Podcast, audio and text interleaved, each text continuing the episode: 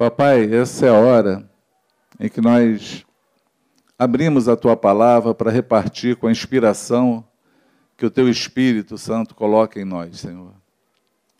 Eu quero te pedir que nessa hora, Senhor, tu enche a vida do teu filho. Tu dê para ele inspiração, palavra, direção. Que ele seja aqui um instrumento nas tuas mãos, Senhor. Usados por ti, Senhor, para edificação do corpo de Cristo. Porque assim, Senhor, o teu filho tem vivido a vida dele, Senhor, repartindo pão de casa em casa, Senhor, nas orações, com simplicidade, singeleza de coração. E, Pai, com a tua presença inexplicável, mas palpável, sentida, Senhor, e vista. Então, mais uma vez, te manifesta nesse lugar, te manifesta na vida do teu filho, Senhor, e traz, Pai, o pão do céu ao coração e aos lábios do Franco na manhã desse dia. Nós te pedimos, faz assim em nome de Jesus. Amém. Amém?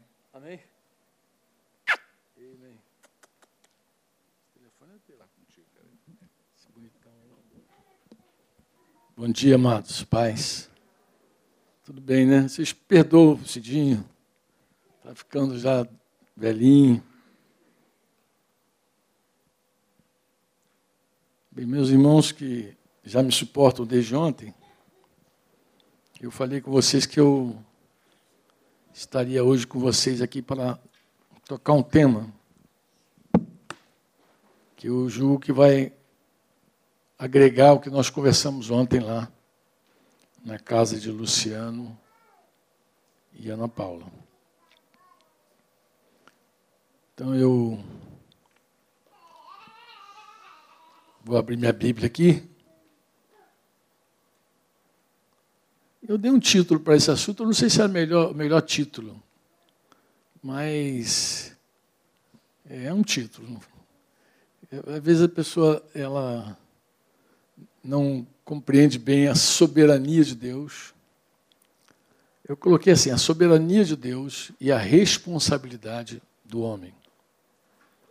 Eu percebo que há uma tendência muito forte da igreja nesse tempo de olhar para a soberania de Deus e ficar aí. E preferir escolher, inclusive, crer numa teologia que diz que Deus faz tudo e você não faz absolutamente nada. Tudo acontece quase que automaticamente e tudo está escrito nas estrelas. Né? Tudo já está declarado por causa dessa soberania, tudo está feito por causa dessa soberania. E você não tem nada para fazer. E eu quero conversar um pouquinho com vocês sobre esse assunto. Gostaria muito que fosse uma conversa como aquela de ontem lá na sala de vocês, ficar bem à vontade aqui, mas qualquer coisa puxa meu paletó. Não estou com paletó, então vou ficar bem. É, puxar o paletó é um termo antigo, tá, amados? Termo antigo quando a gente subia no púlpito, naqueles púlpitos lá, que, que tinha aquelas cadeiras grandes. Tá, vocês lembram, né? A gente fala, o, o, pastor normalmente diz assim, se o cara fala muito, puxa o paletó dele, se ele fala alguma coisa que está fora. Mas aqui, como eu não tenho paletó, não tem, não tem ninguém também atrás para puxar o paletó. Só se o anjo vier aqui e é, eu, quando me converti, acredito que aconteceu assim também com a maioria de vocês, a primeira coisa assim que me, a primeira verdade que me tocou profundamente foi o fato de que Deus nos ama. Na verdade, foi a grande revelação que me levou para Jesus, foi descobrir o amor de Deus por essa criatura. Né? Porém, Denise estava aguentando mais, ninguém suportava mais. Né? É, e, Deus, e descobri que Deus me amava. Foi uma, uma experiência assim, muito ímpar, porque o homem que me evangelizou, ele me desafiou a fazer uma prova com Deus. Eu não sabia bem o que era isso, mas acabei um dia inspirado por Deus, orando a Deus e pedi a Deus para fazer algo dentro de mim. Porque eu, eu, eu era tão incrédulo, tão incrédulo, e Denise sabe disso, que se Deus fizesse qualquer coisa fora de mim, eu não, não daria. Eu não, não creria que era Deus. Eu não veria como um sinal de Deus do amor de Deus. O homem que me orientou, embora analfabeto, ele conhecia bem as Escrituras, ele me orientou da seguinte maneira: ele falou, Franco, você faz assim, você pede a Deus algo que só Deus pode fazer, como um sinal do amor dele na tua vida, o propósito que Deus chama, Deus tem um propósito na tua vida. Ele dizia isso, né, me evangelizando. Então eu fiz essa oração e um dia Deus me provou esse amor e eu fiquei assim maravilhado, maravilhado. Eu acho que é o primeiro, é a primeira grande verdade que impacta a maioria de nós. E a igreja gosta disso, né? Como como nós temos canções hoje, nós tínhamos canções naqueles tempos também, né? Olha, Deus te ama e quer te dar a paz, te abençoe, né? Ou então, você tem valor, o Espírito Santo se move em você. Quero que valorize o que você. Ih, a gente chorava. Ah, tremendo descobrir o amor de Deus, o valor que Deus nos dá, que é real, tudo isso é verdadeiro. Verdade total. Você saber que Deus ama você como ninguém. E Deus pagou um alto preço pela tua vida. Você não foi comprado nem com ouro, nem com prata, disse Pedro, nem com coisas perecíveis desse mundo, mas você foi comprado pelo precioso sangue de Jesus. Meu Deus, quando, quando eu entendi esse, esse mistério, eu fui restaurado, eu fui curado. Fui curado dos meus, dos meus traumas, das minhas, dos meus complexos. Falei, meu Deus, que tremendo. Deus me deu valor mesmo. Deus pagou por mim um alto preço. E eu fiquei assim, como quem sonha. Lembra do Salmo 126, né? Quando o Senhor restaurou a sorte de Sião, nós ficamos como quem sonha. É um bom salmo, poderia ser um salmo como pano de fundo esse salmo. Nós ficamos quem, como quem sonha. Então a nossa boca se encheu de sorriso, né?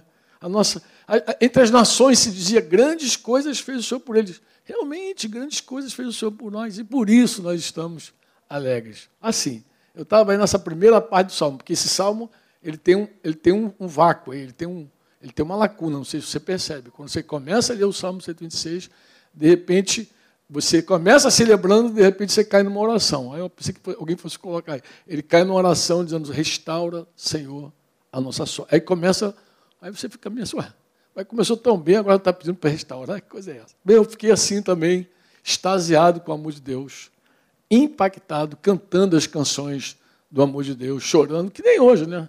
Aquele, aquele pastor que vai atrás das ovelhas.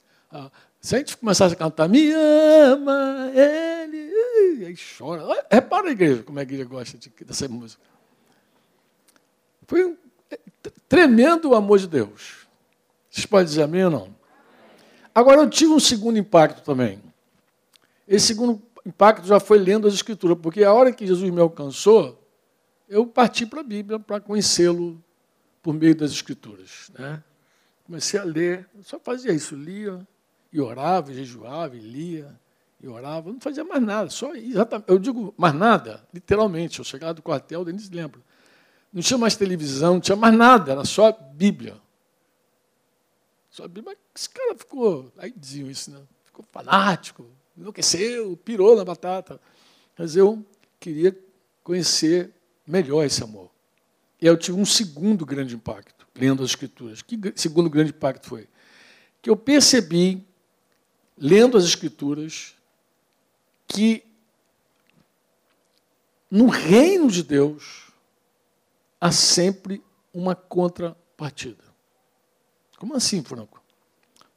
Deus espera que também nós o amemos. Não, vou mais longe que isso. Porque aí você vai pegar lá João 4, 23, quando Jesus conversa com a mulher samaritana. Ele não só espera, ele procura verdadeiros adoradores que o adoram em espírito e em. Foi outro choque. Falei, como assim, pô? O negócio estava tão bom. Olha, Deus te ama. Deus também quer que eu o ame. Como vou amar Deus?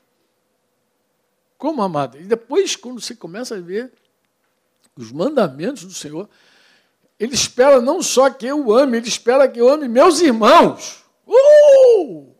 Amai-vos uns aos outros, assim também como eu os amei. E o pior de tudo, ame a sua esposa. Por que, que rindo? Não, eu digo que é pior, porque amai-vos uns aos outros não tem CPF, amado.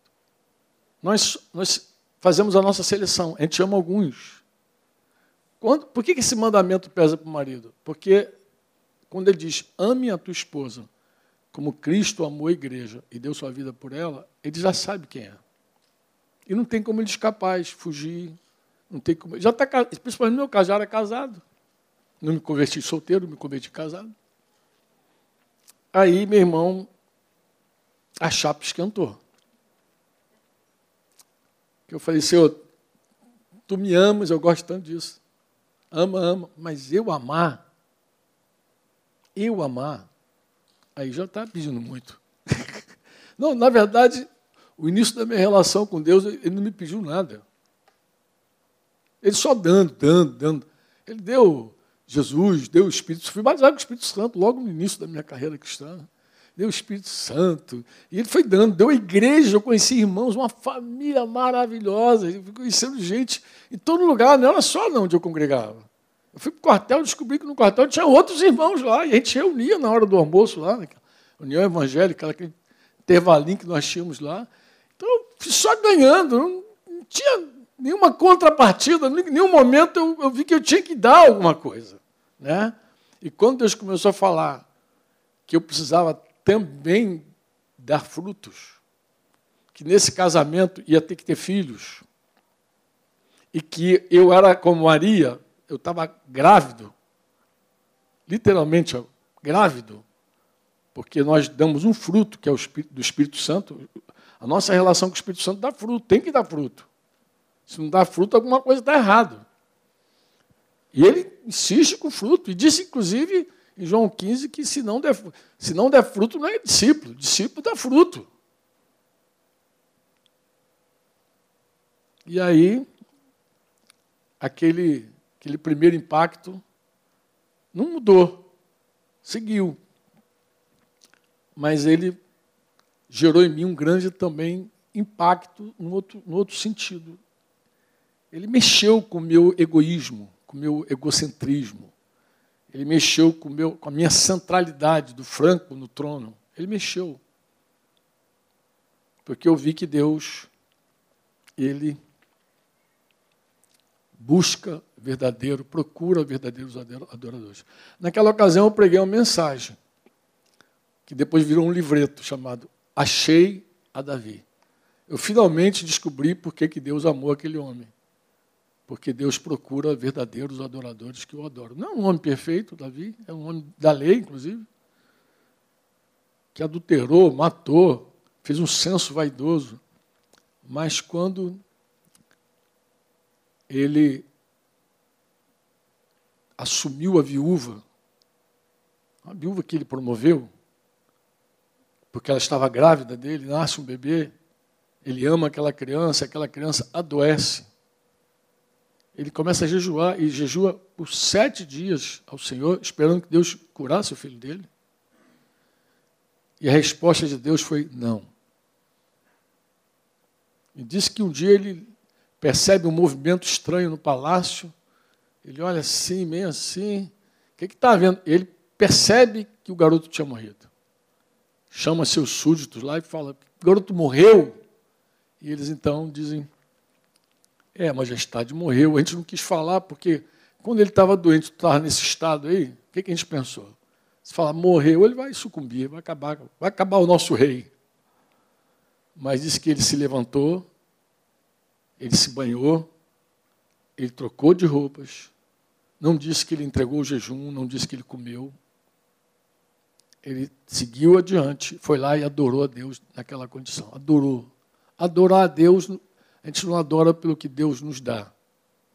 A gente adora a Deus por quem Deus é. Nós louvamos a Deus por seus, por seus favores, que são muitos. Né? Seus benefícios, como diz o salmista. O que, que eu vou dar ao Senhor por todos os benefícios? O que, que eu vou dar? Então, a gente louva o Senhor, a gente se rende, a gente canta, a gente pula por tudo que Deus tem nos dado e feito. Mas adorar, adorar nós adoramos por quem Ele é. Quer ele faça, quer ele não faça, quer ele diga sim, quer ele diga não. A gente adora. E aí Deus procura essa, essa turma, né? procura essa galera. Quantos podem dizer amém? Deus, ele, na sua soberania e amor, ele nos deu graça. Mas ele espera, irmãos, que nós possamos responder à graça de maneira correta. A graça de Deus exige de nós uma resposta. Deus derrama tanto amor em nós, tanta graça, que o que Ele espera de nós é uma resposta à altura. Quando Paulo explica, por exemplo, a eleição segundo a graça, ele deixa bem clara essa contrapartida. Eu vou abrir aqui Romanos com vocês, vou começar a ler a Bíblia, porque eu estou falando aqui. Romanos 11. Acho que se a gente começar a ler do 7 diante, vai, ser, vai ficar bom. Quando, quando Paulo está explicando, na verdade, capítulo 9, 10 e 11 de Romanos, Paulo está falando um pouquinho sobre a questão dos judeus da eleição dos judeus. Mas quando ele começa a explicar é, sobre essa eleição, ele também fala sobre nós. Ele diz, por exemplo, que nós devemos considerar a bondade, versículo 22, e a severidade de Deus. Ele está explicando. Eu vou voltar um pouquinho antes, eu vou voltar um pouquinho antes, né? é, versículo 19 diz assim: Dirás, pois, alguns ramos foram quebrados para que eu, eu fosse enxertado. Ele está explicando que os ramos naturais, que eram judeus, foram arrancados da videira, para que nós, que não somos ramos naturais, somos oliveira brava, né? nós, somos, nós somos gentios, nós fomos enxertados na videira. Então ele está explicando essa, que no plano da soberania de Deus, ele explica que Deus fez Israel tropeçar. Deus fez ele, ele veio para os que eram seus, mas os seus não os, os quiseram. Então ele abriu uma porta para que todas as pessoas pudessem entrar. Isso você vai ver no final do capítulo 11, quando ele diz que Deus, então, para ter misericórdia de todo mundo, ele encerrou todo mundo debaixo de desobediência. Todos pecaram destituídos estão na glória de Deus. Ou seja, uma porta que estava fechada para nós, que era uma porta apenas para os judeus, Deus em Cristo, Deus por um plano, por uma soberania, fala que Deus é soberano, ele é soberano, ele abriu essa porta, com a sua soberania, abriu essa porta para nós entrarmos. Mas abriu como, Franco? Abriu pela incredulidade dos judeus. Quando os judeus não receberam, o pai falou: é agora. Vou abrir para todos os gentios. E aí nós entramos nessa graça, nós entramos nessa misericórdia, nós entramos nessa bênção, por assim dizer. Né? Mas muita gente hoje diz que entrou e está aí e não sai mais. Uma vez salvo, sempre salvo. Inclusive usam esse próprio capítulo para explicar isso, essa fé estranha. Mas quando eu leio aqui, Paulo vai dizer isso, né? versículo 19: Dirás, pois, alguns ramos foram quebrados para que eu fosse enxertado.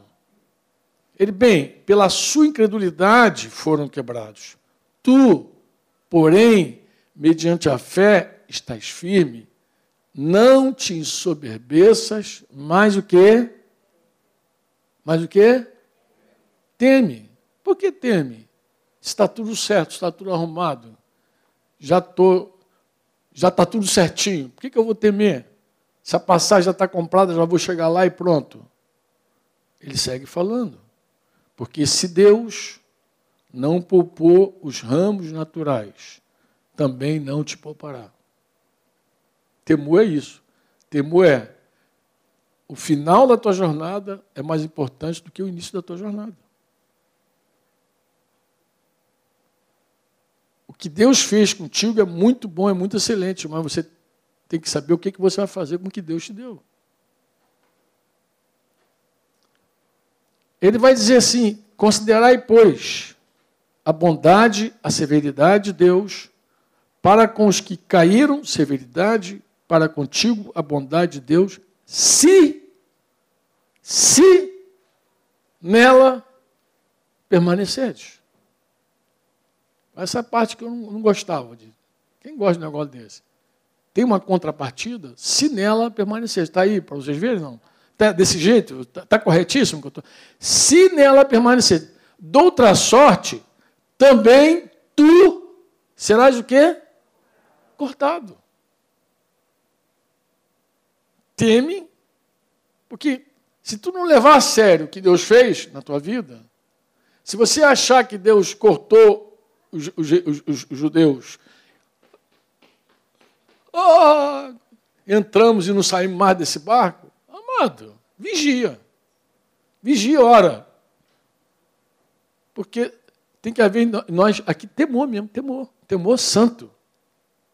Por quê? Porque ele diz que de outra sorte tu também será cortado. Eles também, se não permanecerem na incredulidade, serão o quê? Enxertados, pois Deus é poderoso para os enxertar de novo. Se fosse cortado, se por, for, eles foram cortados, né? Pois se fosse cortado daqui por natureza, era oliveira brava, e contra a natureza, a natureza enxertada em boa oliveira, quanto mais não serão enxertados na sua própria oliveira aqueles que são ramos naturais. Então ele está falando, Deus é poderoso para, para reenxertar os judeus nessa árvore. Bem, se você seguir aqui em Romanos, você vai ver uma coisa muito curiosa. Romanos 12. Vai lá para o 12 lá. Olha que coisa interessante. Paulo vai começar a falar dos dons espirituais. Versículo 6, ele vai dizer assim: Tendo, porém, diferentes dons, segundo a graça que nos foi dada, se profecia. Aí ele começa a falar dos dons. Agora, presta atenção. Se profecia, seja segundo a proporção da fé. O que, que é isso, Franco? É o seguinte: quem tem o dom de profetizar não deve falar além e nem ficar a quem. Essa é a tua responsabilidade. Deus te deu um dom. Agora eu estou falando dos dons. Ó. Deus te deu um dom. Pelo menos um ele te deu. Ele espera que você tenha uma contrapartida com o teu dom. Se você profetiza, não seja covarde. Seja, tenha fé para falar o que Deus te deu. Mas também não seja almático, arrogante. Não fale, não queira se exibir, porque você corre o risco de falar uma coisa que Deus não está dizendo. Bem recente, um pastor famosão aí, da mídia gospel, profetizou para um camarada, para uma família, para um casal lá, e daqui a pouco o cara morreu, o cara que ele profetizou que ia ser pai de nações, morreu porque a mulher mandou matar. Uma confusão dela, mas é um negócio gospel aí desse. Mas, coitado, ele deve ter se cedido, falou o que Deus não disse para ele falar. Profetizar é assim, profetizar, você tem o dom, Agora, a responsabilidade desse excesso é dele. Inclusive, tem pastor que rachou com ele, porque ele não se humilhou e não pediu perdão. Ele tenta explicar por A mais B que aquela profecia era de Deus. Pô. Então, a responsabilidade é tua. Deus te deu um dom. Olha como é que você profetiza. Pô. Ele segue falando. Ele diz assim: se ministério, que ele é, é, é, esse ministério aqui é o, é o, é o diácono, é o, é o serviço mesmo. Pode ver isso no original, não é isso. Diaconia. Agora, dá a maior confusão, porque ele diz assim: se ministério, dedique, dediquemos-nos ao ministério. Mas é uma palavra assim, se é diaconia, diaconia. Como assim? Se Deus te deu um dom para servir, o que, que você tem que fazer? Servir. É por isso que ele repete a palavra. Quem serve tem que servir, pô. Quem recebeu o dom do serviço tem que servir. Você recebeu o dom do serviço e fica em casa comendo pipoca, Netflix, você está perdendo a tua oportunidade de servir, pô. Quem serve, serve. E ele segue falando. A, a, responsabilidade é tua. O que adianta Deus te dar uma diaconia e você ficar em casa cuidando das tuas plantinhas? Eu gosto também de cuidar da minha. Pô, cara. Fica lá regando, aí cuida do cachorrinho. Aí lá, é um servo, servo de si mesmo. Pô, cara, Deus te deu um dom para servir outras pessoas. Serve, pô. É isso que ele está dizendo. Isso é tua responsabilidade, pô. Ele diz assim, ainda, essa eu gosto disso aqui pra caramba. Quem ensina, o que, que faz quem ensina? Esmere-se, dedique-se, estuda, se ensina, cai dentro, pô. Deus te, Deus te deu uma didática boa para me ensinar, compartilhar a palavra. Meu irmão, mergulha. Não perca tempo com baboseira. Estou falando de boa. Não perca tempo com baboseira. Eu gostaria muito de entender essas coisas no começo da minha jornada. Como eu perdi tempo com besteira. Teve um tempo que eu, eu digo, e olha que eu trabalhei, mas quando eu faço minha conta, eu digo assim, podia ter feito melhor.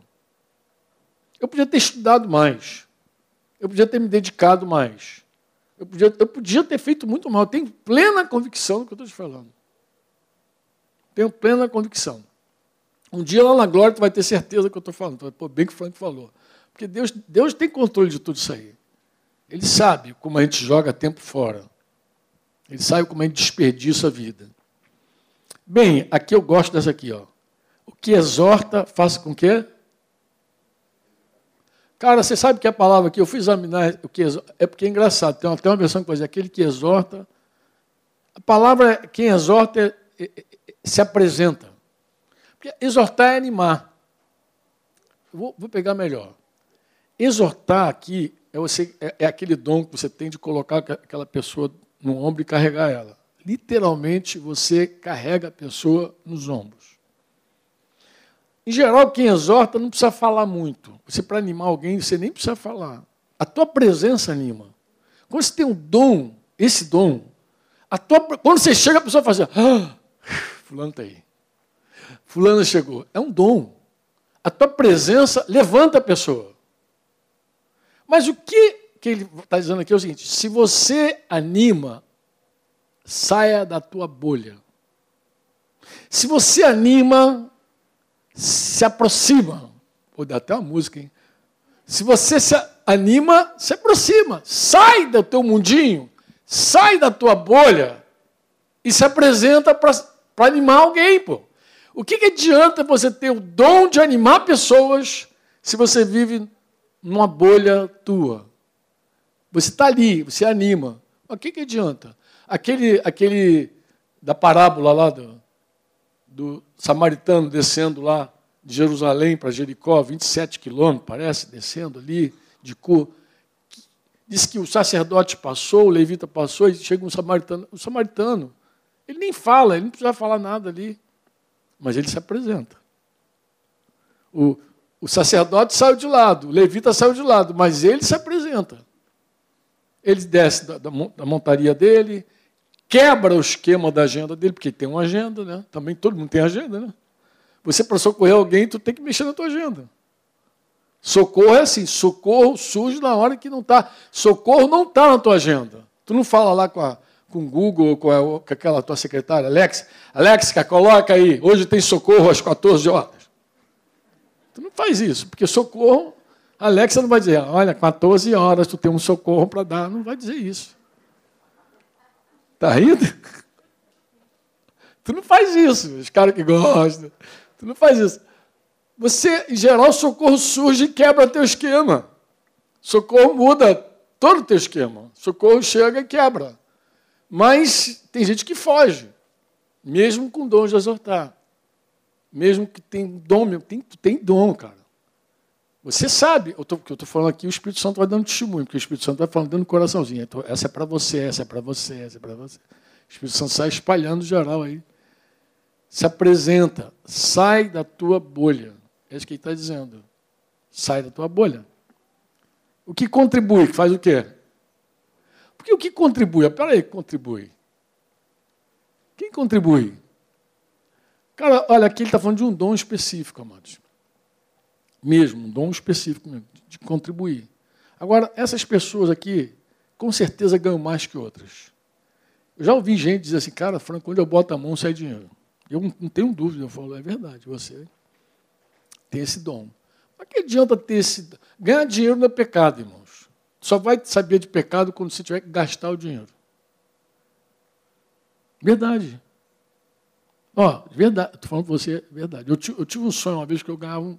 Era um cheque ainda, né? Porque o cara me dava um cheque, mas, rapaz, imagina dinheiro. Eu nem sabia quanto dinheiro tinha naquele cheque. Mas eu, eu, passei o sonho angustiado, o dia inteiro angustiado. Quando eu acordei, eu falei, ah, graças a Deus que é um sonho. A minha angústia era o que, que eu ia fazer com tanto dinheiro. Se é um, algo que Deus te dá, o que, que você vai fazer com isso? Eu falo com os irmãos que ganham dinheiro. Eu ganhar dinheiro não é pecado. Mas você já sabe o que vai fazer com esse dinheiro todo? Eu não queria estar na tua pele. Porque ou você acha que Deus não vai acertar contigo. Você acha que Deus não vai dizer, mas eu dei para você. Ou você quer que a viúva pobre, no dia da ressurreição, levante passe por você e diga, figuraça que você é. Os ninivitas vão julgar a geração de Jesus. Falei isso ontem com vocês. Né? A viúva pobre ela pode fritar os ricos e pode fritar até os pobres. Se ela se levantar no dia do juízo, ela pode dizer: Você se escondeu atrás da pobreza para não dar. Porque ela, sim, ela deu tudo que tinha, mesmo sendo pobre. Então ela frita ricos e pobres. Se ela se levantar no dia do juízo enfurecida. Tomara que não. Tomara que não, viuvinha. Quando levantar aí, levanta de boa. Não, melhor a gente não estar tá nem desse lado, de ser julgado. É melhor estar tá no lado que julga. Quantos pode dizer amém? Bem, ele segue falando. Agora eu vou falar com os pastores. O que preside tem que ser diligente. Diligente aqui ó, é o contrário de preguiçoso. O que é uma boa presidência? Uma boa presidência é aquele cara que promove. Pega a palavra, vai ver o que é presidência. Leia, leia, leia. Se intera. Promove, puxa no peito, ajunta, porque pastor congrega. Por isso que a Bíblia diz: fere o pastor, dispersa o rebanho. Pastor é congregador. Ele ajunta gente. Eu, quando eu falo pastor, não estou me referindo só aos presbíteros, aqueles irmãos que têm poder. Eu estou falando pastor entre vocês aí. Quem pastoreia de verdade entre vocês, ajunta tem esse, essa força, tem essa liderança. Deus te deu isso. Deus te deu essa liderança. A gente chama de liderança. Né? Deus te deu essa presidência. Deus te deu essa capacidade de você falar, vem e as pessoas te ouvirem e irem. E você faz o que com isso? Preguiçoso, fica lá comendo pipoca. É isso que ele está dizendo aqui. A tua parte é ser diligente. O dom Deus já te deu. Você sabe que quando você fala, as pessoas ouvem. Ele já te deu o dom. E você faz o que com esse dom? Essa toda é a questão aqui de Romanos 12. E diz que aquele que exerce misericórdia deve fazer isso com alegria. Sabe que é engraçado? Eu não sei se vocês viram isso, perceberam isso em algum momento. Durante a pandemia, eu vi que alguns irmãos que exerciam misericórdia, até gente da área de saúde, Estava numa tristeza total. Em vez de estar alegre, estava triste. Falei, filho, se tu continuar assim, tu vai matar o resto da população de tristeza. Reage. Quem, quem exerce misericórdia, e em todos os sentidos, até quando você tem que perdoar, até quando você tem que descer, exercendo misericórdia, até quando você tem que estender a mão para tirar alguém que está lá, faz isso com alegria, não faz com pesar. Não, não contabiliza essa coisa com tristeza, não. Não é isso que Deus espera. Você pode dizer amém ou não? Bem, estou dando a lista dos dons aqui. Eu podia seguir com você. O cara vai se compadecer de mim ali, ó, viu? Dar uma torcidinha, ele vai fazer, vou arrumar água para o Heavy. Assim que é bom, tá vendo, Cidinho? Se você seguir Romanos, vou ficar, acho que vou ficar só em Romanos. Agora, não, não, não indo adiante. Vamos voltar. Volta para Romanos. Volta, volta para Romanos 10. Puxa, só em Romanos dá para mostrar tudo para vocês. Coisa linda, né? Romanos 10. 9 e 10. Se com a tua boca. Tem água aqui, rapaz. Quem disse que não? O Cidinho é fogo, o Cidinho fica me atrapalhando aqui. Se, vamos lá, Romanos 10, 9. Se com a tua boca confessar Jesus como? E em teu coração? Que Deus o quê? Serás o quê? Bem, você sabe que alguém para confessar Jesus como Senhor, ele tem que ouvir que Jesus é o dono de tudo. Alguém tem que dizer para ele. Para ele crer no coração que Deus o ressuscitou dentre os mortos, alguém tem que dizer que Jesus está vivo. Alguém tem que dar essa notícia. Jesus vive, ele está vivo. Ele é o Senhor. Jesus Cristo vive e é Senhor. Paulo está dizendo que se alguém crer, com o coração confessar com a boca, confessar com a boca e o coração, será salvo. Amém ou não? E ele explica por quê. Porque com o coração se crê para a justiça e com a boca se confessa a respeito da salvação. Agora, ele diz também, vai citar a escritura aqui, todo aquele que crê não será de forma alguma confundido. Está citando Isaías 28, 16. Mas ele vai dizer assim no versículo 14, depois de dizer o 13, né, que todo aquele que invocar o nome do Senhor será salvo. Como, porém, invocarão em quem não creram? Segue aí. E como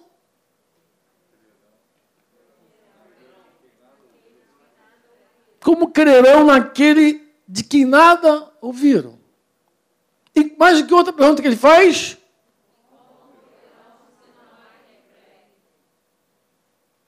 Quem convence o homem do pecado, da justiça e do juízo? Quem prega? Nós. Nós pregamos. Nem os anjos pregam. O anjo apareceu para Cornélio lá, cheio de boas obras, o cara, as suas esmolas, as suas orações subiram, se constituíram um memorial diante de Deus. Puxa, Está salvo? Não, está salvo não, está perdido. Boas obras não salva não, filho.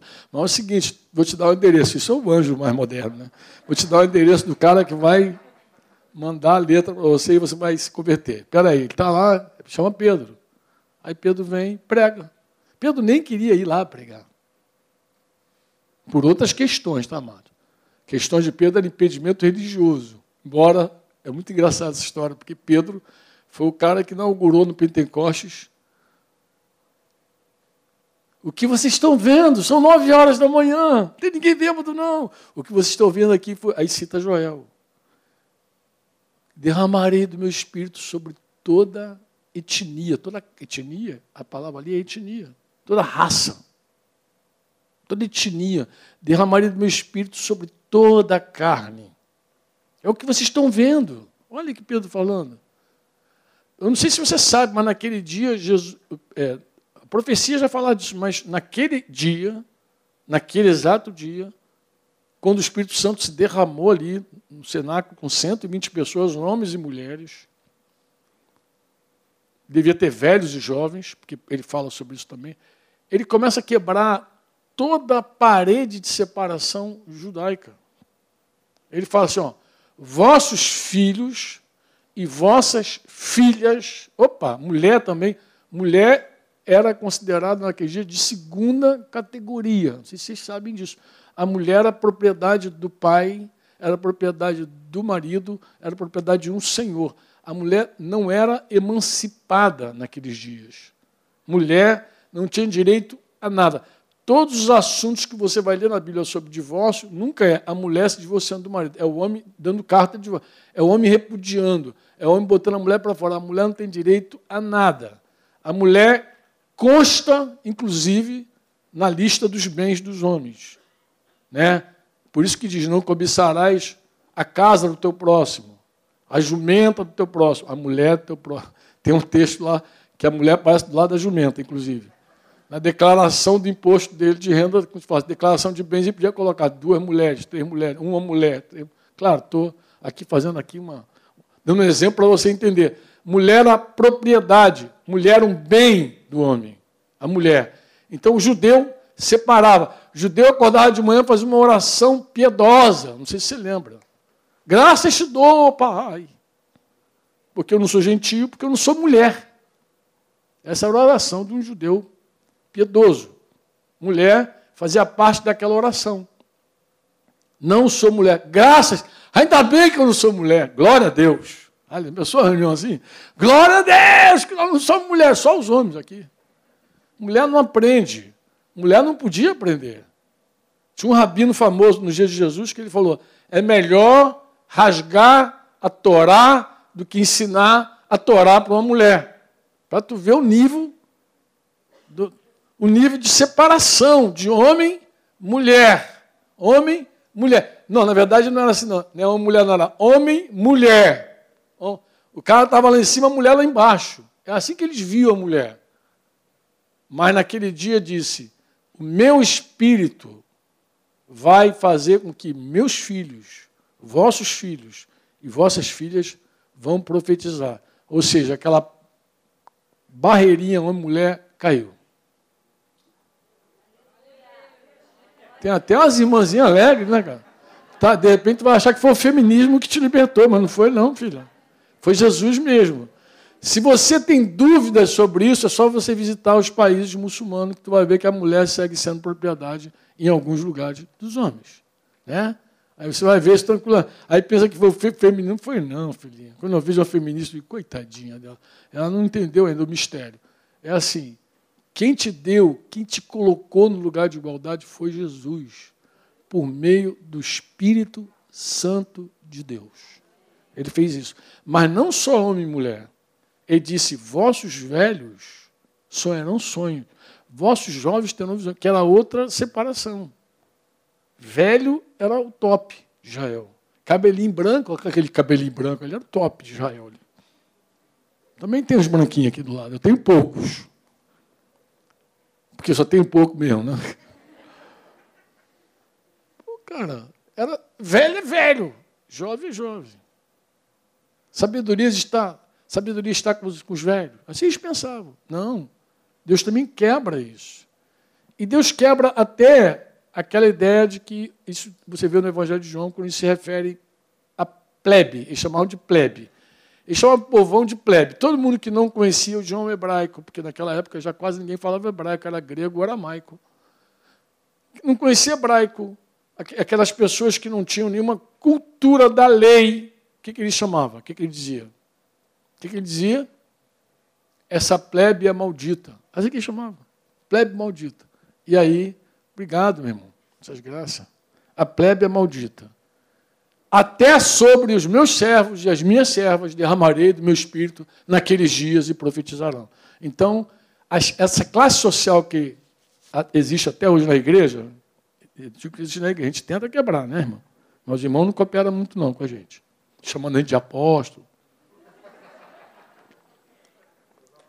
Não, agora tem que dar ajuda, né, cara? Pro cara, né? É, talvez você não saiba, mas, por exemplo, quando nós entendemos o reino de Deus, nós vimos também que não havia classe entre nós.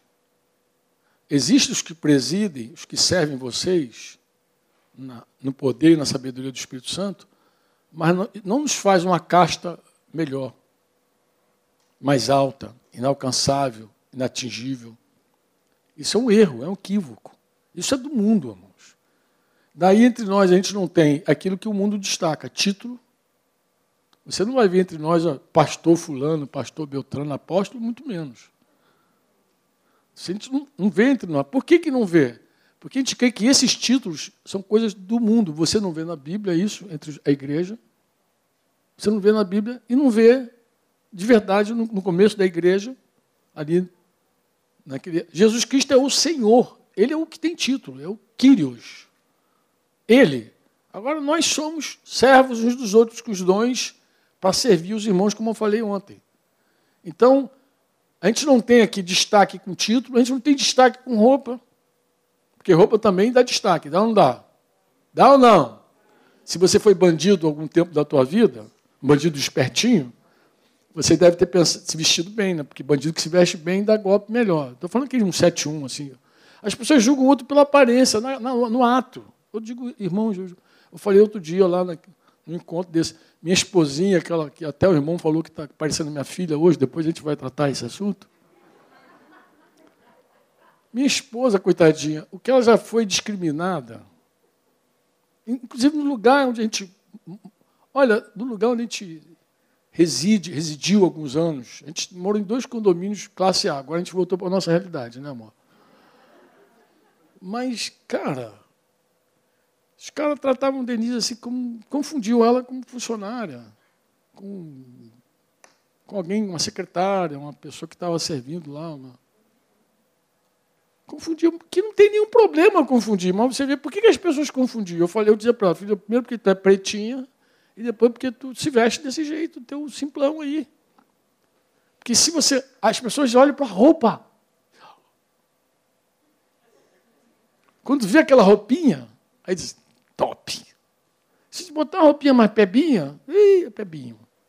As pessoas são assim. As pessoas são desse jeito. Então já aconteceu tudo, Cidinho. Nem te conto para você não ficar rindo da baixinha depois. Mas já aconteceu, dá uma sair, o cara diz, já vai, né? Que bom, saiu mais cedo hoje, vai descansar. Tá rindo? Tá rindo porque ela é contigo, meu irmão. Não, mas a mais engraçada foi o seguinte: um dia está lá, isso lá em Curitiba, ela sai para botar o lixo lá. Na, na, tinha uma área lá de serviço, ela saiu na área de serviço, mas ela falou assim: pô, Franco, eu estava com pijama assim, aquele frio de Curitiba, né? Altura aquele dia eu fui lá e tinha uma menina limpando lá, varrendo, uma funcionária do condomínio lá, e pá, pá. E de repente ela botou a mão assim na porta assim, e falou assim: estou dando para conhecer aqui os moradores desse, desse, apartamento. Eu não conheço os moradores, Denise. Quer conhecer o quê? Que mora aqui é eu. Ah, ah, ah, Por que, que as pessoas fazem isso? Porque julga pela aparência, julga pela pele. É assim ou não é? Julga. Estou falando sério, gente. Julga. Julga. Então, falando, o reino de Deus, ele zera todo mundo. Todos nós em Cristo somos um. Você pode dizer amém ou não? Isso, inclusive, na igreja deveria ser o modelo. Entre nós deveria haver, ser um modelo. Modelo de quê? De, de, de junto e misturado. De, de, a gente poder sentar em qualquer nível, conversar em qualquer condição, entendeu? Do cara não ficar cheio de dedo para falar, pastor, pastor, pastor, pastor, não ficar cheio de dedo, tratar como um irmão mesmo. Respeito, a gente não tem por causa de título. Não, ó, o, o, irmão pode falar pastor e xingar, seu pastor safado. Você já, já, viu, já viu briga em tribunal já? Já viu os advogados com promotor lá trocando.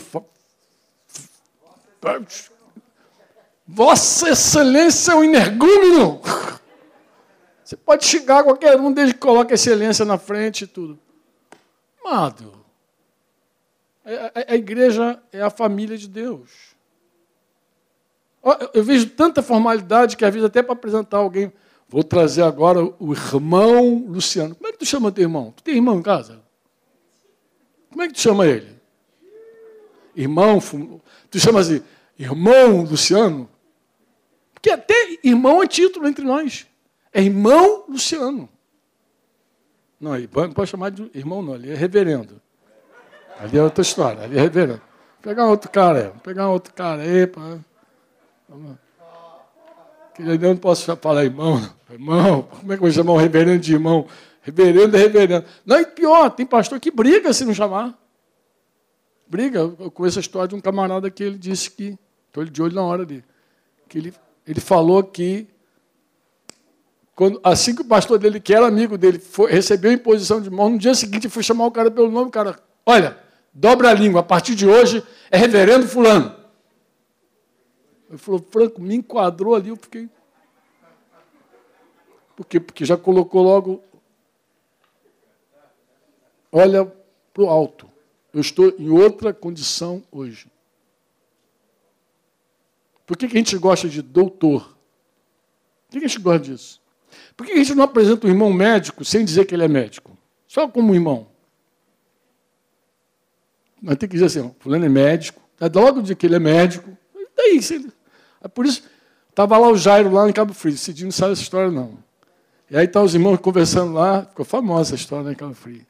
Aí está o irmão lá da área de saúde, bombeiro, muito querido, muito querido, muito amado. E ele falou assim, pô, conversando com o Jairo, aquele cabeçudinho, baixinho, né? Falou assim, ué, tu é da área de saúde também, descobriu que já era da área de saúde. Ele, tu é o quê? Maqueiro lá? Ele falou assim, não, eu sou neurocirurgião. Até o pessoal briga com ele até hoje, chamando o cara de maqueiro. Mas graças a Deus por essa história. Porque ele estava ali no meio, ali, natural. natural. Normal, uma vida normal. Não pode ser. Mas o mundo é que dá essas caras assim, a gente brinca. Até hoje brinca com o irmão, e aí, o maqueiro lá, tá, como é que tá? Mas, assim, porque, mas é interessante, não? Porque também ele achou que o cara era maqueiro, também, por alguma razão, né? Algum... Já também tomou uma dura assim, já? Assim?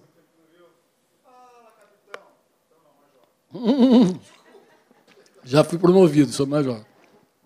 Outro nível agora, né? Então, esses níveis que o mundo aplaude, entre nós não deveria haver. Porque nesse dia do Pentecostes, Nesse dia, ficou claro que tudo estava zerado. E Pedro deu o anúncio, e Pedro depois não queria entrar na casa de Cornélios para pregar. Ele falou que era para todo mundo, mas é para todo mundo, mas não é. Depois Deus teve que convencê-lo com um lençol descendo, subindo, mata e come, e mata e come. Eu não como, eu não mato, eu não quero. o anjo devia voltar e dizer: Senhor, ele não quer. Mas volta lá mais uma vez, leva para ele mais uma vez esse lençol aí, para ver se ele se arrepende. Até que ele foi na casa de Cornélio, foi lá contra gosto pregar na casa de Cornélio. Como crerão se não há quem pregue? Quem é que prega? Quem é que convence? Então você vê que Deus separa a soberania dele. Quando nós pregamos, a gente não sabe quem Deus vai tocar, sabe? Mas Deus, na soberania dele, toca alguém. Deus conhece os corações. Amém ou não? Às vezes você está pregando para uma pessoa, o outro está ali ouvindo, o cara é tocado e, o cara que, você está focado aqui não é tocado. Está conversando, o vizinho está mais interessado que ele. Hum, hum, fala mais, fala mais, quero ouvir. É assim. Mas precisamos pregar. É a nossa responsabilidade pregar. Ai de mim, disse Paulo. É? Ai de mim. Sou devedor, disse Paulo. Paulo disse que era devedor de todo mundo, devia geral. Ai de nós, a gente tem que falar, pô. Essa é a nossa parte, é abrir o bocão e falar. Romper com todas as vergonhas, toda a timidez, todo medo e proclamar Jesus. Pô. Essa é a nossa parte. Quantos podem dizer amém?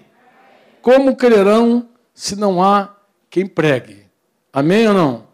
Eu vou, eu vou, eu vou terminar dizendo assim: eu quero que vocês considerem aqui atentamente três conselhos, pelo menos três conselhos apostólicos que estão relacionados ao nosso futuro. Três conselhos apostólicos. Por quê? Porque existem aspectos da obra de Deus na nossa vida que está relacionado ao passado. Mas essas coisas que estão no passado, elas se projetam no futuro e a gente precisa enxergar isso com muita luz e muita clareza.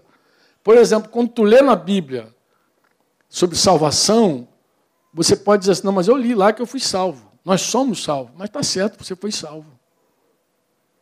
Mas eu li na Bíblia que eu sou santo. Você está certo, você é santo. Não, mas eu li na Bíblia que eu sou um eleito. Você está certíssimo, você é um eleito. Você está certíssimo. Está certo, certo, certo. Mas o que, que a Bíblia também fala sobre a salvação que você recebeu? O que você faz com a tua salvação? Filipenses 2, 12. O que você faz com a tua salvação? Diz aí, meu filho. Você devia estar até na memória. O que você faz com ela? Ih, mas estão time para caramba. Faz o que com a salvação? Então, Deus espera que a salvação que Ele me deu, porque ninguém desenvolve que não tem, você só desenvolve que você tem. Deus operou uma salvação em você. E Deus espera que você faça o quê com a salvação? Deus está falando. O texto sumiu dali. Mas Deus está falando conosco. Desenvolvei a vossa salvação, pô. Desenvolve a sua salvação. Ele é, é Coríntios, né? É Filipenses, que ele vai. Coríntios também fala sobre santidade. Mas assim, aqui ele vai dizer: desenvolvei a vossa salvação. Amém? Com o quê? Com temor, lembra de Romanos 11 lá? E tremor. Você desenvolve. Essa é a parte tua, pô. O que, que você faz com a tua santidade? O aspecto futuro da tua salvação é isso aqui, desenvolvido. Se você recebeu algo de Deus e não desenvolveu, você, você fracassou. Ah, mas o que, que eu vou fazer? Fala com ele, irmão. Isso é problema teu com Deus. Jesus falou: sem mim nada podeis. Vai para Deus, pô. Vai para Deus e Senhor, tu me deste uma grande salvação. Eu quero desenvolver a salvação, pô. Eu não quero ficar nanico. Eu não quero ficar um, um crente é, mirrado. Eu não quero ser um, um, uma criatura que não desenvolve espiritualmente. Eu quero desenvolver o que tu me deixa, pô. Fala com Deus, Deus vai te dirigir em tudo. Deus não vai deixar você confuso. O que, que a gente faz com a nossa santidade? 2 Coríntios 7, 1. O que, que a gente faz com a nossa santidade? O que, que Deus espera que a gente faça com a nossa santidade? Ah, mas porque ela não está perfeita? Não. A palavra aperfeiçoar aqui é amadurecer. Deus te deu uma santidade, uma semente. O que, você faz com essa santidade? Amadurece. Faz ela teleiós, faz ela crescer. Faz ela ficar aperfeiçoada. Desenvolve. E dói, nego. Dói. Quando você entende o reino de Deus, aí você vai ver que Deus vai trilhar contigo caminhos dolorosos. Dolorosos.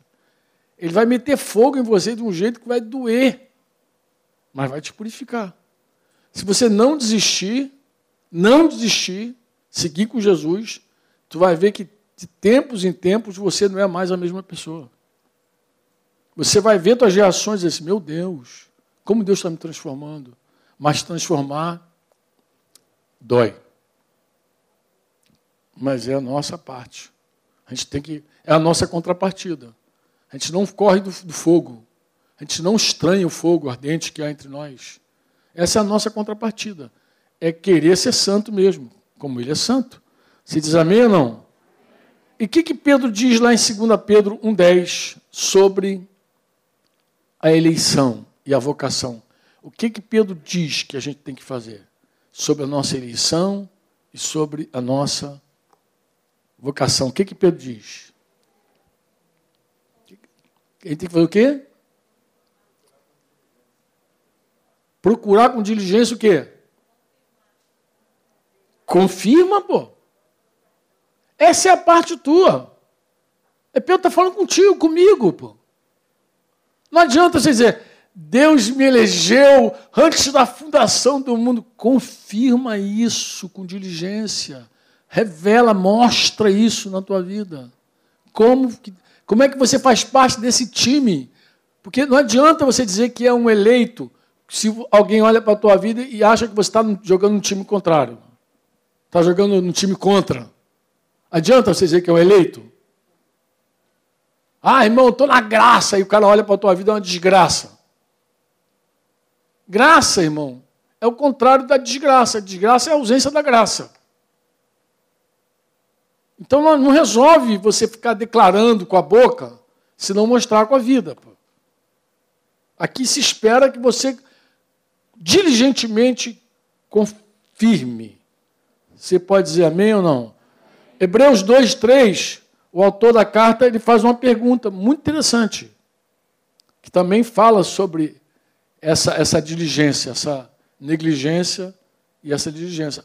A versão aqui que ele vai usar, essa versão é NAA, né? Ela é boa. Ela vai dizer. Ah, não, essa aqui é, é, é já é RA. Essa aqui é, ideal para esse texto. Porque diz: Como escaparemos nós se nós negligenciarmos tão grande salvação? É uma pergunta? Eu sei que tem gente que vai dar nó em pingo de éter para responder, mas é uma pergunta direta. O que, que você faz com tão grande salvação? O que, que você tem feito? Posso dizer amém? Posso dizer amém? Amém para quê? Eu posso dizer amém que você entendeu? Eu posso dizer assim, amém? Assim é, você concorda comigo? Sim. Eu quero terminar lendo um texto contigo aqui de Hebreus 10. Falando de Hebreus, vamos pegar Hebreus. A gente pegou Romanos. Vou terminar lendo Hebreus 10, 25 em diante. Porque aqui tem um conselho assim tão tremendo, uma palavra tão direta. Eu acho que aqui vai resumir tudo que eu quero falar com vocês. De 10, 25 em diante. Conselho imediato, a palavra direta é a primeira, é assim, não deixemos de congregar, como é costume de alguns. Por que, que algumas pessoas deixam de congregar? Ele vai dizer aqui. Antes, ou ao contrário, então ele vai explicar por que, que algumas pessoas deixam de congregar. Os pastores prestem atenção. Antes, façamos admoestações, e tanto mais quanto vedes que o dia se aproxima. Se você tem uma impressão de que o dia está se aproximando, de que o tempo é esse, mais do que nunca, você não deixa de congregar e você passa a corrigir teus irmãos. Corrige teus irmãos. Porque se você acha que o dia está chegando, mais importante ainda você admoestar, advertir os irmãos. Cuidado, amado, cuidado com isso, tenha atenção com isso. Olha, isso está errado. Mais importante, por quê, Franco? Porque olha só o que, que ele vai dizer no versículo seguinte. Porque se, se alguém não te admoestar, se alguém não te corrigir, se alguém não chamar a tua atenção, você pode começar uma vida deliberada no pecado. Uma vida que você, ah, tá bom, vou ficar aqui, uma vez salvo, sempre salvo, isso aqui estou predestinado mesmo para a glória, vou chegar lá. E começa a viver, então, uma vida miserável no pecado. Olha o que, o autor vai dizer. Porque se viverdes, se vivemos deliberadamente em pecado. Ah, mas isso é para incrédulo. Não, não é para incrédulo. Lê bem depois de termos o quê? Recebido o quê? O pleno conhecimento da já não resta sacrifícios pelo pecado. Já não resta. Pelo contrário, meus irmãos, existe uma expectativa, uma expectação horrível de juízo e fogo vingador prestes a consumir os adversários. Aquele papo de que o cara está desviado e diz assim, não, mas eu estou desviado, mas um dia eu volto. Um dia você está enganado. Existe um limite. Existe um limite. A pessoa tem que acordar enquanto é tempo, enquanto ela pode. Existe uma expectação de juízo. É por isso que as mães, quando têm filho desviado, clamam.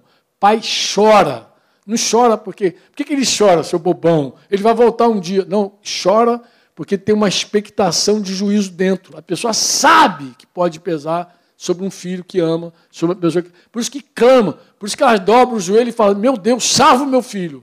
Por isso, porque ela sabe que tem uma expectação de juízo. Ela sabe disso. Quem coloca lá é o Espírito Santo. Espírito Santo não respeita a teologia, irmãos. O Espírito Santo não respeita a teologia. Essa teologia que tem por aí, o Espírito Santo não respeita ela. O Espírito Santo não se enquadra na nossa teologia. Inclusive, mesmo quem tem uma teologia boa, dentro do coração tem um Espírito Santo que clama e, e clama e você chora e ora. E quando você chora e ora, Deus vem e te socorre, e te responde. Porque Deus quer mesmo responder o teu clamor. Você diz amém ou não? Sem misericórdia, morre pelo depoimento de duas ou três testemunhas quem tiver rejeitado a lei de Moisés. Assim era na lei de Moisés. Quando o cara deliberadamente escolhia pecar, deliberadamente ele queria ofender a Deus, deliberadamente, ah, vou fazer mesmo, acabou, eu sei que Deus quer assim, mas vou fazer assado por, com duas testemunhas era suficiente para chegar lá e matar o cara, morria. A pergunta do autor aqui é a seguinte: de quanto mais severo castigo julgais vós será considerado digno aquele que. Porque o cara que, que é crente e abraça o pecado deliberadamente, não é o que está lutando contra o pecado, não. É aquele que já desceu a guarda, já aceita ficar na lona apanhando do pecado. O cara que aceita viver em pecado deliberadamente, segundo as Escrituras, segundo o que a gente está lendo aqui, ele, tá, ele tem três atitudes com Deus. Ele voltou a pisar sobre Jesus. Ele está pisando sobre Jesus, mais uma vez. Ele profanou o sangue da aliança. Aquele sangue derramado de Jesus, ele misturou com sangue de bode, com sangue de qualquer outro sangue. Profanou o sangue. E ele ultrajou. Ele deixou o Espírito de Deus indignado. Ele desprezou o Espírito da graça. Da graça, tá, amados? É da graça. Então, tarefa nossa também, qual é? É ajudar os irmãos a não viverem em pecado. Por isso que ele começa, não deixemos de congregar, como é costume de alguns, antes façamos demonstrações, principalmente quando a gente está vendo que o dia se aproxima. Esta é outra responsabilidade que nós temos. Irmãos, eu podia fazer aqui com vocês o dia inteiro, deu meio-dia. Eu podia seguir falando aqui de tudo que é responsabilidade nossa, que Deus espera que nós façamos. Nós. Se teu irmão pecar contra ti, vai arguí-lo entre ti e de sobra. Ele espera que nós façamos. Responsabilidade nossa. Amém? Eu sei que é muito simples o cara dizer assim: não, eu já me converti, agora Deus vai fazer tudo. Deus espera que você faça algumas coisas. Não faça o que compete a Deus. Isso é pecado, isso é, é soberba, arrogância. Mas faça o que compete a você. Pô. O que compete, se você não fizer, você é preguiçoso, relaxado, negligente. Entenderam a mensagem? Não. Irmãos, eu não vim aqui para desanimar vocês, não, eu vim aqui para animá-los. Mas eu vim também colocar uma palavra que cause em você o mesmo impacto que causa na minha vida. A espada corta dos dois lados. Com temor e tremor, a gente pode se voltar para. Na verdade, a gente deve viver coladinho com Jesus. O ramo que está ligado a Jesus dá fruto. Quem permanece em Cristo, ele dá fruto sem força. Porque o próprio Espírito Santo dá esse fruto para ele. Amém? Mas nenhum de nós vive sem o Espírito Santo. Nenhum de nós, sabe que nenhum de nós? Nenhum de nós vive sem o Espírito Santo. Você pode dizer amém ou não? Podemos orar? Quantos querem orar? Eu quero orar contigo. Vamos ficar de pé, vamos orar.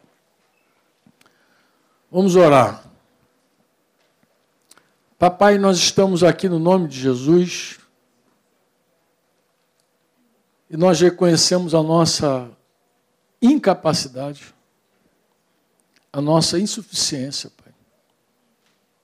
Nós reconhecemos a nossa total, plena dependência de Ti, Pai. Nós sabemos que sem Ti nada podemos fazer. Nada. Absolutamente nada. E quando nós olhamos, Pai, vemos o Teu amor nós ficamos maravilhados com o teu amor, com a tua graça, com a tua misericórdia, com a tua justiça, com a tua compaixão por nós, Pai. É uma lista tão grande, Senhor, de bênçãos. Tu nos deste Jesus. Jesus nos deu o Espírito. O Espírito nos trouxe, Pai, tua presença e a presença de Jesus até nós, Pai, até o nosso coração. Derramou amor em nossos corações, conforme está escrito. Pai amado, tu nos deste uma família para amar. Pai, tu nos deste tanto. Agora tu esperas também que nós, de alguma forma, comecemos a dar frutos para ti, Senhor. É nessa hora, Senhor, que bate em nós um grande desespero de alma, porque nós sabemos que sem Ti nós não podemos dar frutos, Senhor. Nós somos aquele ramo da videira, que só dá fruto se estiver ligado à videira nós clamamos misericórdia, Senhor. Na manhã desse dia, na verdade, já ao meio-dia desse dia. Pai, tem misericórdia de nós. Faz uma obra em nossas vidas, Senhor. Desperta-nos nesse final de ano, Pai. Desperta-nos, Senhor, para sermos frutíferos. Para a gente não negligenciar o dom que recebemos, Senhor. Para a gente reavivar o dom que recebemos, Senhor. Pai, não permita, Senhor, que nós nos percamos. Em nome de Jesus. Pai, o teu Espírito está aqui entre nós hoje. É uma excelente oportunidade, Pai, do Teu Espírito despertar dentro de nós, reavivar dentro de nós o Teu dom, Senhor. Pai, não queremos enterrar talentos, Senhor. Não queremos, Senhor, não queremos pecar contra Ti, pecar contra as pessoas, Senhor. Senhor, a gente não quer, não quer negligenciar, de verdade, essa é a palavra, Senhor. Nós não queremos e não podemos, Senhor, negligenciar tão grande salvação, Pai. Usa a nossa vida, Pai. Usa cada um de nós, Senhor. Enquanto temos vida, fôlego de vida, queremos correr a corrida que está diante de nós. E queremos servir, abençoar, Senhor. A gente quer repartir, a gente quer socorrer, Pai. A gente quer ensinar, a gente quer pregar. A gente quer carregar nos ombros, Senhor. A gente quer, a gente quer ir até o final dessa vida, Senhor. Fazendo aquilo que Tu nos mandaste fazer. Cumprindo a nossa missão, Senhor cabalmente, Pai. Pai, mexe com a gente hoje, em nome de Jesus. Desperta o nosso coração, Pai. Desperta o nosso coração, Senhor. Toca a trombeta dentro de nós. Não toca no ouvido, não. Toca dentro do nosso coração, tua trombeta. E acorda o nosso espírito, Senhor. Desperta-nos, Senhor, do, do sono da indolência, Pai. Pai, se alguém estiver preso aqui, alguma cadeia de pecado, de miséria, quebra isso em nome de Jesus, Pai. Hoje é um dia bom para libertar os teus escravos, Senhor.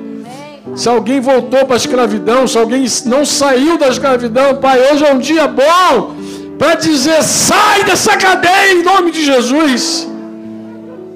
Liberta hoje, Pai. Liberta, cura, restaura, em nome de Jesus, Pai. Opera o teu milagre entre nós, Senhor. Faz a tua obra poderosa entre nós, Senhor. Mexe com a gente, remexe com a gente, Pai. Toca nosso corpo, nossa alma, nosso espírito. Se você alguém entrou doente aqui, saia curado desse lugar em nome de Jesus. Do maior ao menor, da criança ao mais velho, Senhor. Faz a tua obra no nosso meio, Senhor. O que nós não podemos, Senhor, é te abandonar, te deixar, é viver uma vida, a vida que tu nos deste, na verdade. Viver a tua vida em função de nós mesmos, Senhor. Não permita que seja assim, Pai. Não permita que seja dessa maneira. Eis-nos aqui, Pai, no teu altar. É a nossa vida entregue mais uma vez, no nome de Jesus, para que tu faças tudo que tu tens conosco, Senhor. Todo o teu plano, todo o teu propósito se cumpra em nossas vidas. É a nossa oração. No nome de Jesus. Quantos podem dizer amém? Amém.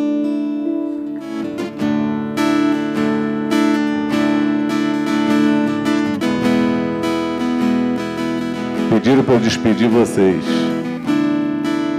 Mas pensa na coisa que eu não quero fazer. Está tão gostoso. Eu não quero sair daqui sem orar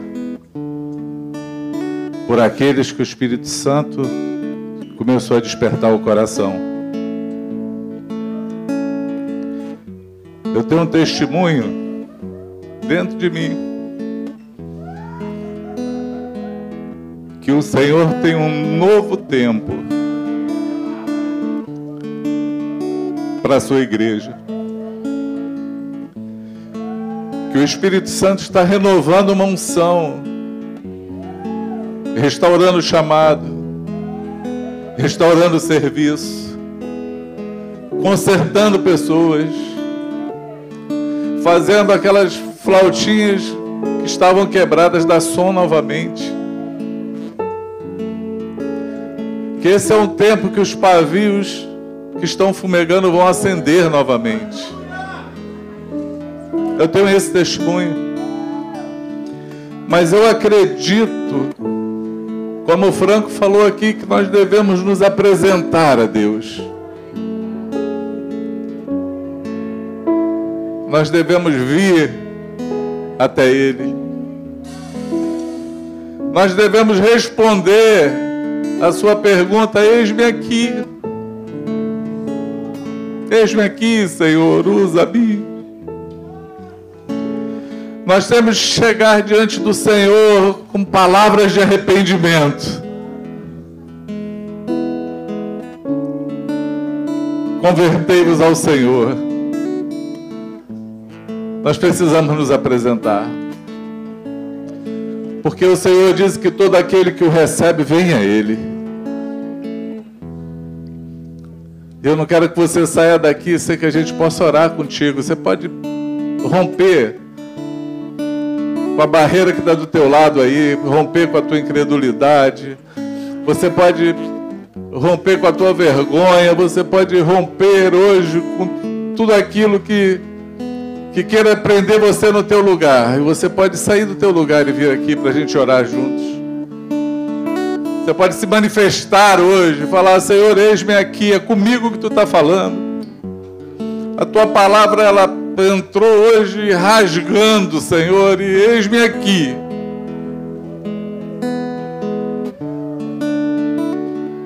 Eu não sei o que fazer, a não ser a me apresentar e me render. Porque eu acredito que tu falou que sem mim nada podeis fazer, então eu estou aqui te pedindo ajuda. Se você está aqui, você pode vir aqui diante dele clamar por esse socorro, por essa por esse óleo, por essa renovação, por esse renovo na tua vida. Porque ele pode fazer, ele é o único que pode fazer, ele está aqui para fazer, mas você tem que se apresentar. É bem possível que você nunca tenha dado um passo até para entregar a tua vida a Cristo. Você está aqui hoje convidado, ouvindo a palavra, e o Espírito Santo fez arder o teu coração. É bem possível que nós estamos aqui hoje, como Pedro na casa de Cornélios. Nós estamos pregando para que você tenha um encontro com Cristo que é maior do que as tuas boas obras. Você necessita disso. Você pode sair do teu lugar. Você pode se apresentar ao Senhor hoje aqui. Se apresenta a Ele. Amém? Senhor, nós estamos aqui rendidos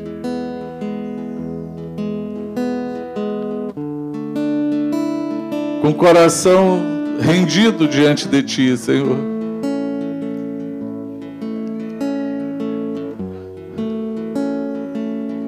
A Tua palavra, ela, ela entra como uma espada hoje nos nossos corações.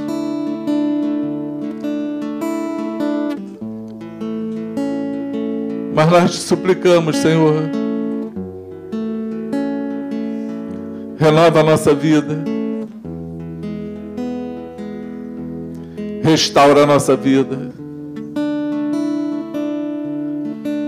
aviva os dons que há em nós, Senhor, precisamos fazer isso. Mas não queremos fazer sem o teu poder operando em nós, então manifesta mais uma vez o teu poder, Senhor, o teu fogo, o teu óleo da tua graça. Porque nós queremos nos levantarmos daqui hoje.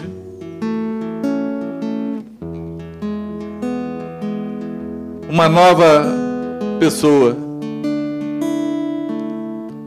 Uma nova criatura. Queremos nos levantar, Senhor, imbuídos da tua missão que tu nos deu, arrependidos pelo tempo da inércia, pelo tempo infrutífero, pela falta de diligência ou talvez de compromisso. Mas queremos nos levantar daqui hoje focados mas não na nossa força, no poder que opera em nós. Porque, como foi dito aqui, tu nos deu. Nós recebemos de ti a salvação. Nós recebemos de ti o perdão, nós recebemos de ti o teu espírito e nós recebemos os teus dons. Queremos agora desenvolver tudo isso. Queremos dar a nossa contrapartida. Com todo temor e todo tremor no coração que tu tem nos colocado agora, porque Existem corações aqui hoje temerosos. Mas esse temor é um temor gostoso, não temor de medo. É um temor de reverência para aquele que reina soberanamente e é dono das nossas vidas. Receba agora, meu amado, em nome de Jesus um óleo fresco sobre a tua cabeça. Receba agora em nome de Jesus uma porção dobrada do poder do Senhor sobre você. E se levante em novidade de vida para frutificar, para glorificar o Senhor e para manifestar Jesus ao mundo. Seja a tua vida uma vida que faz diferença aonde você chegar. Em nome de Jesus. Se o que te prendeu até aqui foram pecados, cadeias, poder que opera em nós, que arrebenta as, as cadeias, está aqui. Você se levante com arrependimento, com palavras de arrependimento, com pedidos de perdão, com restauração, para trilhar livremente o caminho que o Senhor te chamou para viver. Seja assim, em nome de Jesus. Quantos pode dizer amém? Seja assim.